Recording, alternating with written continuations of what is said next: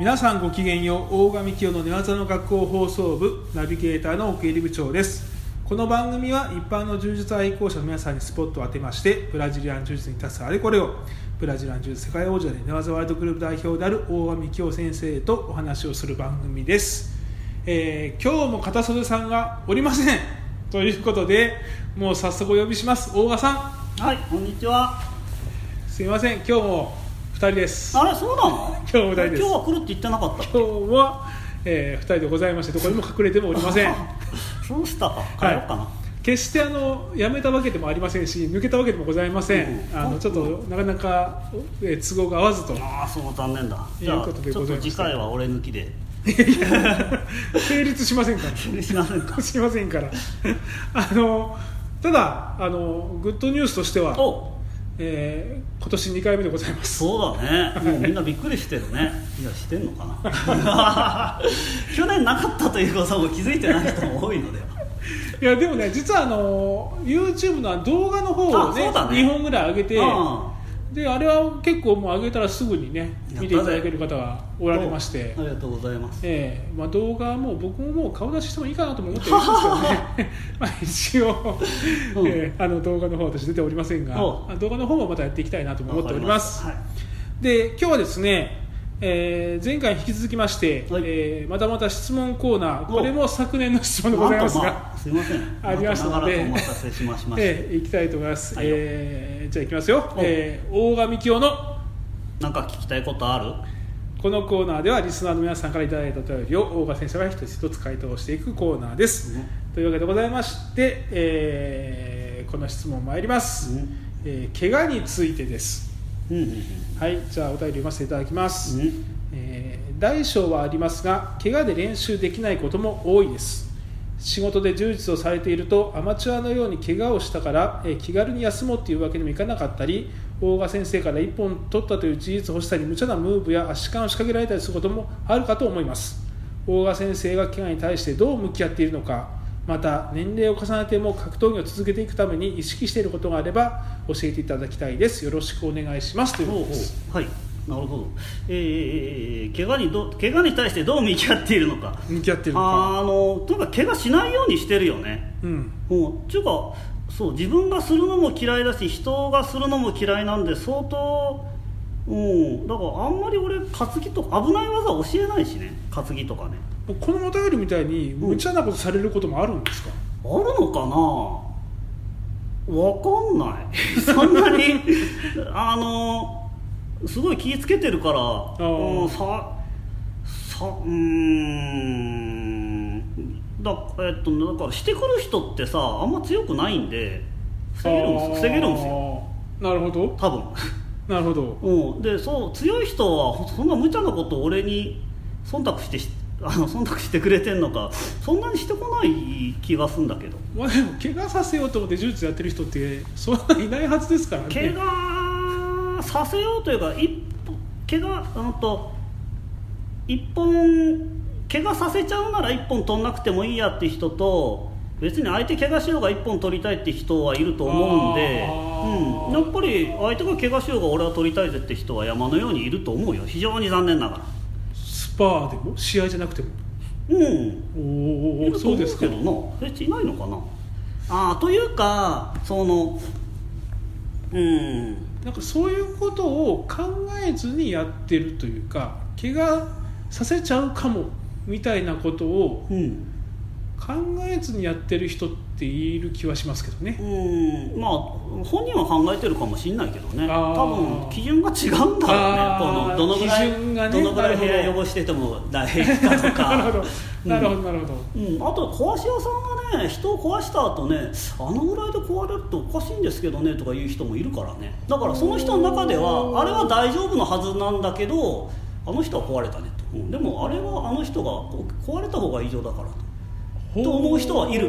うん。いや周りの人は壊し屋さんと思ってるけどその人は壊し屋さんと思ってない。うん、なんか俺体の弱い人と当たるなとか。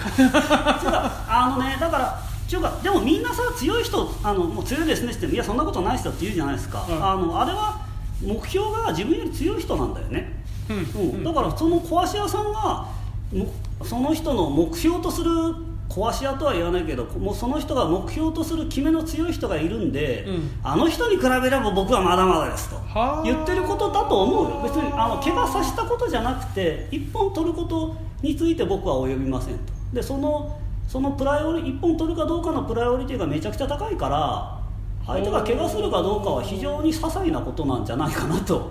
なるほど。俺はそう考えてるけど違うかもしれないよ。ああでもなんかそれはちょっとしっくりきますね。うんありがとう。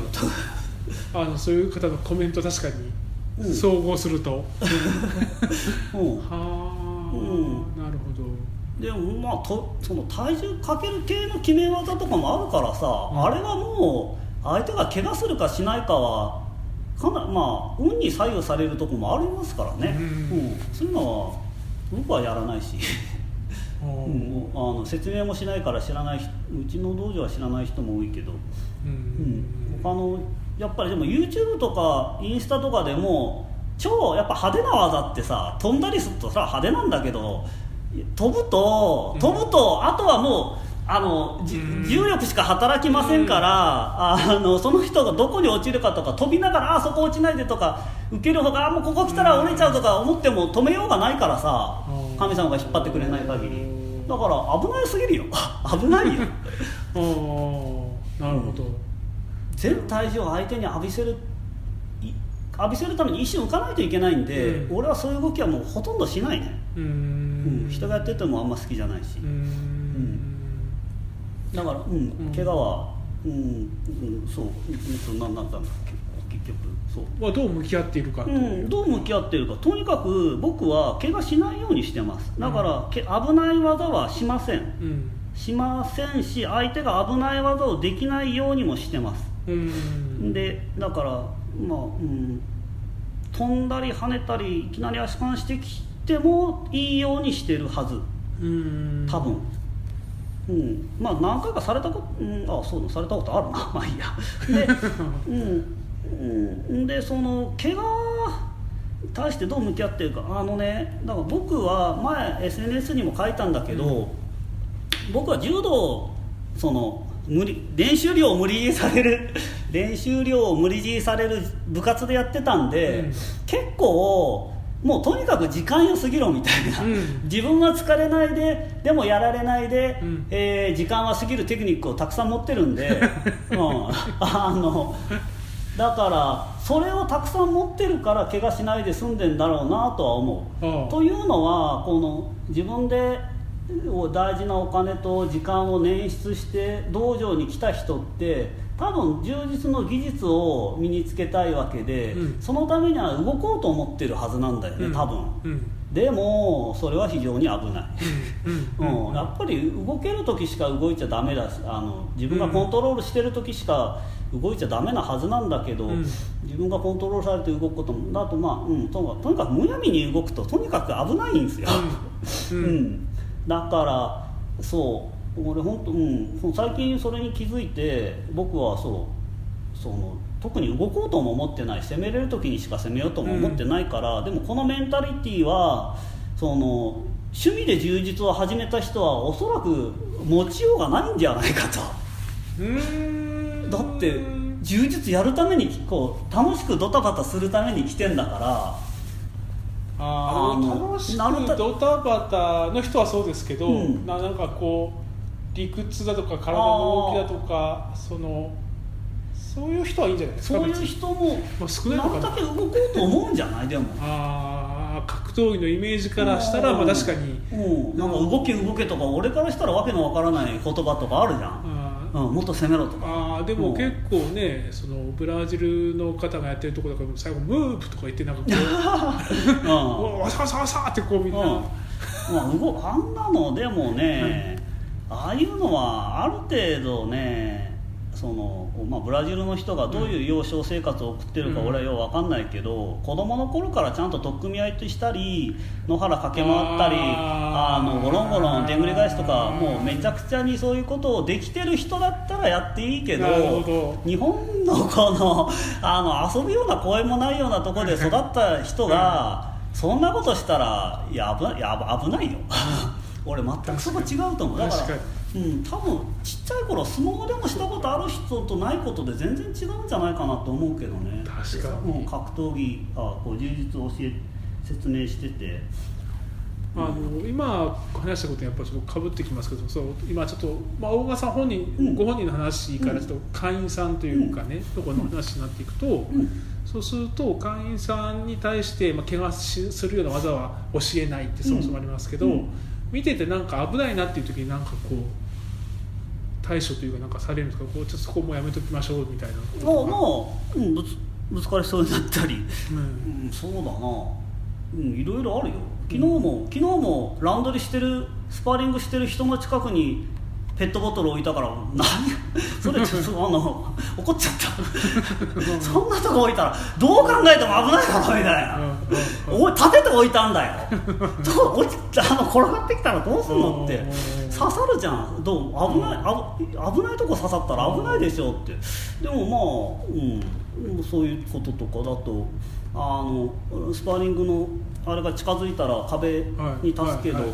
そうちょっといつか動画撮ろうと思うんだけどそのスパーリングでやってる人とやってる人の間に入るとってめちゃくちゃ危険行為ああなんでそうですそうですそうあれはね相当慣れてる人しかやっちゃダメだよ、うんあの要はその初心者さんが「いやちょっと僕初心者だからやんなきゃ」みたいに入ったらもう一発で運が悪ければ足首や膝一発でやられるからねそれあれですよね。そのマットじゃなくてうん人間だけでうんこう人間だけで立つやつですね。立つのが一番危ない。あれ怖いっすよ。うんで背を向けてる方というかうんうだからやっぱりこうちょっと半身になってないと見えないから、うん、でマットを持つ場合もあのなんていうの？マットを体の前に置いて後ろに人がいるのに背中に向けてる人いるから、俺それ絶対やめてっつって、はいあのマットの横に立ってくれと、自分の視覚には絶対、あのスパーリングしてる人がいないようにしてねっていうそういうことは言うけどね、はいはい。うん、まあ、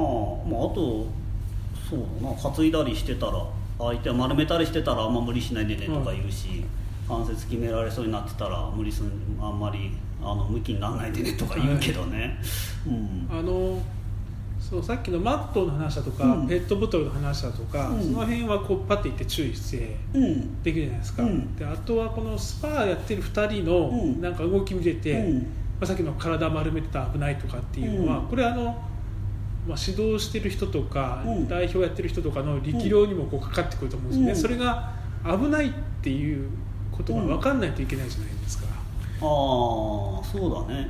で結構みんな思いっきりやるしうん。突然そういう体勢になったりもするので、うん。そこはなんかコツというか、突然なるのはもうしょうがない。どうしようもないね。俺は止めれないと思う。だからうん。まあ僕は技喋るときに結構この技うんこうなった時危ないからこれ注意してねとか、うん。おっしゃいますね。まあかなり言ってるつもりではある。うん、で多分俺なんか異常みたいなんだね。あの人から聞かれたんだね。なんであなたはそんなに怪我に対してセンシティブなんですか。あーうん。あそうやりゃそうだと。確かに俺ね怪我に対してものすごい感受性高いんですよ。うん。それは何でかは分かんない たうん、でもそれは多分技の感覚とかとも関係あると思うんだけど、うん。俺からしたらななんでみんなそんなに気をつけないのかなと思ってたんだけど、うん、どう俺がちょっと異常すぎるらしいよ。それは。技の危なさとか、うん、こういう時は怪我するとか。それはめっちゃ感じますけどね、うん。そんな言わないですよ。技の教えてる時に、うん。そのそこは僕初めて2006年に大川さんのうん技を聞いた時からうん。一貫してああこの時は危ない。危ないから。こうなったら危ないからこうしちゃダメだよ。ヒップスローとかね。初め聞いた時もこういうことやめてねとか、危ないからね、うん。聞くけど、うん、そうだそれは何でかって言われたら分かんない。それもう特質なんじゃないかな、うん、だから自分もそうだからその怪我したけど勝ったと怪我しないけど負けただったら俺は怪我しないで負けた方、うん。負ける方を選ぶし、うん。その怪我させてと一本とかはもうと絶対やんないし、うん。あのちょっと痛い思いをさせない俺あんまりさせてないと思うんだけど分かんないけどね、うん、腕十字とかも綺麗に取ってるつもりなんだけどね相手が腕伸ばしたポン時にポンって入るように。だから絶対人の顔を押したりしないし、うん。いわや人の肘顔に肘とか膝とかもそれもよくおっしゃいますね。しね。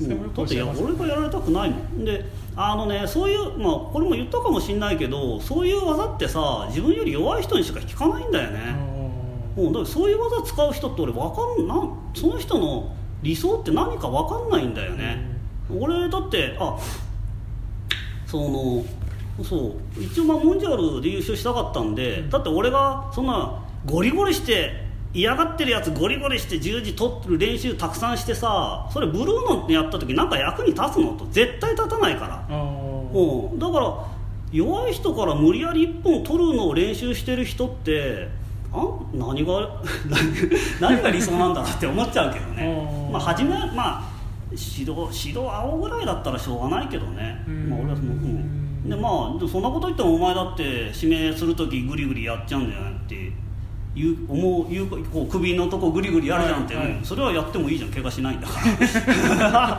だからそれはちょっと俺が勝手に勝手なあれかもしれないけどね、でもまあ一貫性はあるんじゃないですか怪我怪我だってしたくないさせたくないまあじゃん首グリグリは怪我はちょっと赤くなるかもしれませんけど うん、だからまあ顎グリグリをグリグリ締めだって顎グリグリグリやる締めは絶俺やんないしね、うん。うん。気づかないでやってたら悪いんだけど。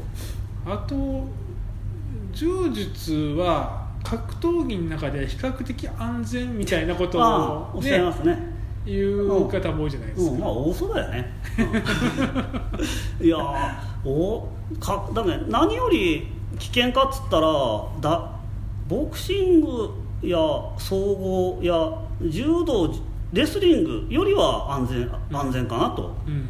でも伝統空手やフルコンとかいわんや合気道とかさ、あと剣道とかね。うん、比べても全然危険でしょう、うん、めっちゃ危険ですよ。比較論ですね。うん。中華うん。体壊してやめてく人の比率打者一目瞭然だよ、うん、あだからあのそう怪我防止としては、体柔らかい人がもうそれに頼ってグリグリうん。丸まってんの見たら、ほんともうやめた方がいいよなるてくって、うん。俺もうそういう例でもうけ若い若はじ、うん、そのああいうの蓄積疲労になるから、ああいうの初め平気だからって頼ってやってても結局もうできなくなった人もたくさんいるから、まあ首ですもんね、首腰やっちゃうからね、でもた頼っちゃうとね、うん。なんか俺が体硬いんで頼らないから今長くできてんだと思うよ、うん。な思うっていうかまあそう、うん、そこはあると思う、うん。だから体柔らかうん。そうだね。だからまあ確かで俺骨折とかもしたことないんだよね。小指の手の小指の脱臼はいがはいはい。1回と、それが柔道時代でで右の膝の靭帯をちょっと痛めたのが1回あるだけ、うん、大きな怪我。はあとまあ慢性的に首が悪かったんだけど、それをなんか治療の勉強をしてた時に、うん。その治療の先生治療の学校行ったら、うん。その先生たちの先生がいるんで,、うん。でそういう人に治してもらったら治ったんで、うん。あれはラッキーだったね、うん。あの柔術以上立ち立ち姿勢から始まるじゃないですかで受け身の練習をあんまりやらないじゃないですか。あ僕ね、うん。うん。でもスパーはみんなまあそのあんまり立ち技やらないからっていう感じでなんですけど、結構立ち技をやる人とかうん。いう時にうん。結構僕はハラハラうん。して見てるんですけど、試合出る場合には結構そのパターンあるじゃないですか、うん。そこはなどうどうされですか？やっぱそういう人には受け身をまた改めて教えたりとかっていやいやひ引き込み？ああ引き込みなさい引き込みと教えるそうなんですよ。でも引き込まない人っているじゃないですか。立ちあ技できない立ち技できないのに下になりたくないんですけどっても勝手にすればとしか言いようがない。いやそういう人本当にね一番危ないと思うんですよね、まあそうだね。でまあ柔道経験者とやっても危ないですけどうん。柔道経験者じゃない同士の立ち技の あの感じってあなんか逆に怖いっていう。そうだね。柔道で本当にできる人はそう思うだろうね。ああもう怖いなと思って、ただけど立ち技はね子供は地面に低いから地面子供は転んでもそんな危なくないけどやっぱ大人は地面から高いからね、うん。転がった時転がって落ちた時の衝撃はでかいからうん立ちは俺はもう立ってることすら怖いから。もう引っ込めですね。もうすぐ怖うん。でまあどうしても引っ込みたくなければもうずっとこうやってこうもうとにかく技をかけるなと。技かけたら敵もかけれますからね。技かけたいんならちょっと悪いけど上手い人に聞いてとしか俺は言えないね。怖いんだよな、うん。やっぱ僕立ち技でいっぱい怪我してるんで。あーあーそうだね。自分、うん。怖いんですよ見てて。そうだろうね。そうか、うん、俺立ち技、うん、そこまで経験ないから、うん、怖いなとは思うけど、うん、徳入さんの方が切実だと思うね、いやそんなことないですけど。うそうですか。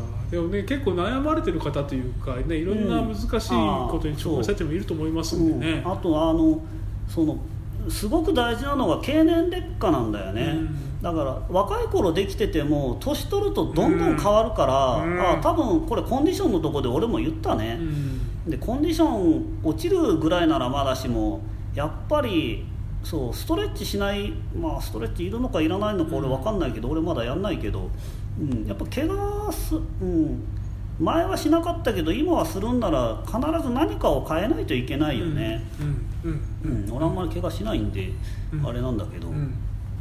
うん、でも肩が痛くなるとかさ、うん。やっぱり一箇所に負担かけてるかその、うん、一箇所に負担かけてんだろうね。自分、うん。ファイトスタイルなのか姿勢なのかわかんないけど、うん。だからそれかとか終わった後のケアとかやる前の準備かわかんないけどそれなんか変えないとずっとうん戻ん治んないしね。年取ったら余計悪くなるばっかりだから、うん。年取ったら筋トレが必要だと思ったらせんといかんと思うけどね。コンディションとかスタイルとか、まあ、いろんなものを変えていかないと、そうだね、うん怪我は同じようにやってたらしますよと、う。ん、だからもうそうですよね。うん、丸々丸々丸々系のガードとか俺絶対やんないしね、うん。もう相手信用してないから俺あんまり。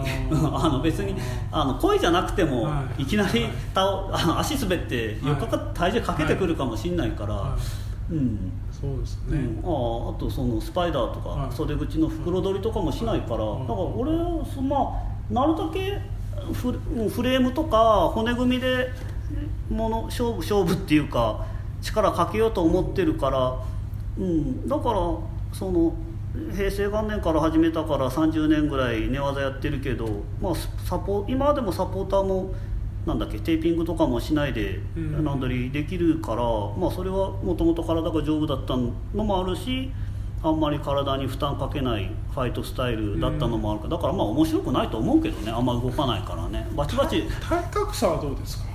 体格差は？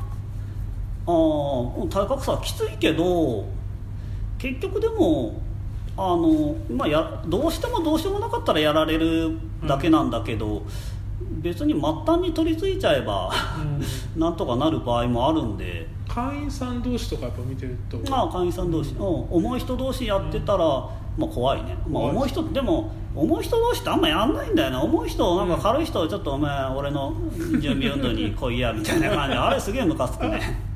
でかいやつはでかいやつ同士でやるよと思うけど。でかいやつなかなかいないですからね、うん。僕なんかすごい気遣いますよ。ありがとうございます。やっぱりだそのねうん。そもそも怖くてやりたくない人もいると思うんですよ、うん。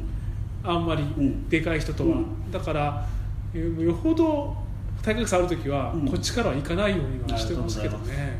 だからうんそうそうそう。あの大きい人の話になるとあの結構なこと結構ちょっともうそんなそうもうちょっと力うんあんまそんな体重かけないでとか言ったら、はちょっとあのけげあああの、まあ、返事がどうあれあの僕やってますみたいな。プンプンオーラを出す人がいるんだけど 分かってる。お前が100%体重かけてない。そんなら俺分かるよ。見りゃ分かるよ。だけど君はあのその100の体重50にしてるからいいでしょって思ってるんだろうけど俺はそれを20や30にしろっつってんだって。そこまで言いたいことはあるよ。うん、だってあいきつあのきつがってんじゃないってであんたの方は強いな弱いじゅその軽い方が強いならそんなこと言わない。でもあんた重い方が強いんなら、力抜いてテクニックでやれよって思うけどね、うんだからだからそんなことしねえから強くなんねえんだよてめえみたいな。ここはこういうことは言わないけどね、うん。うん。でもね、うん。だまあ。誰かを特定してないし、え えまあちょっと長々なってしまいましたけどお。このぐらいにしておきます。あのこれなんかまたうん似通った質問が来てもいいかなと思います。お。やっぱこれ大事なお話だと思いますんでお。あの引き続き、うん。あの何かの機会にお話をしていきたいなと、うん。ということで、はい。えー本日も終わりに近づきました、ん。えっ、と告知は特にはないですか、ないですか。わかりましたそれでは当番組では、えー引き続きお便りお待ちしておりますと、うん。で、えー番組に対する関西ご意見ご要望などお知らせください、うん。動画さんに対する質問もお待ちしています、うん。ブログメールフェイスブックページ、うん。えー YouTube どこからでも結構です、うん。えーよろしくお願いいたします、お願いします。はい。それでは最後に大川さんが一言お願いします、うん。大川さんどうぞ、おいいか？安全な技を使うんだ。怪我しちゃダメだぞ。はい。それではまた次回お会いしましょう。ごきげんよう。さようなら